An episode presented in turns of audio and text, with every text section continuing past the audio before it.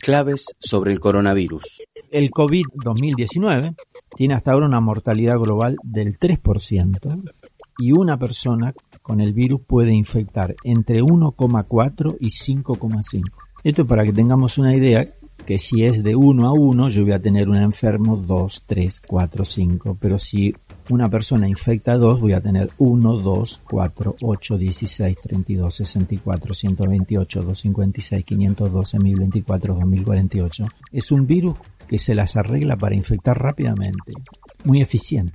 Si nosotros hubiésemos tenido un, un, virus como el MERS de la península arábica, que cada persona infecta menos de uno, así como vos llegás a 1048 en la progresión geométrica mucho más rápido, el otro te lleva muchísimo tiempo en llegar a esa cifra.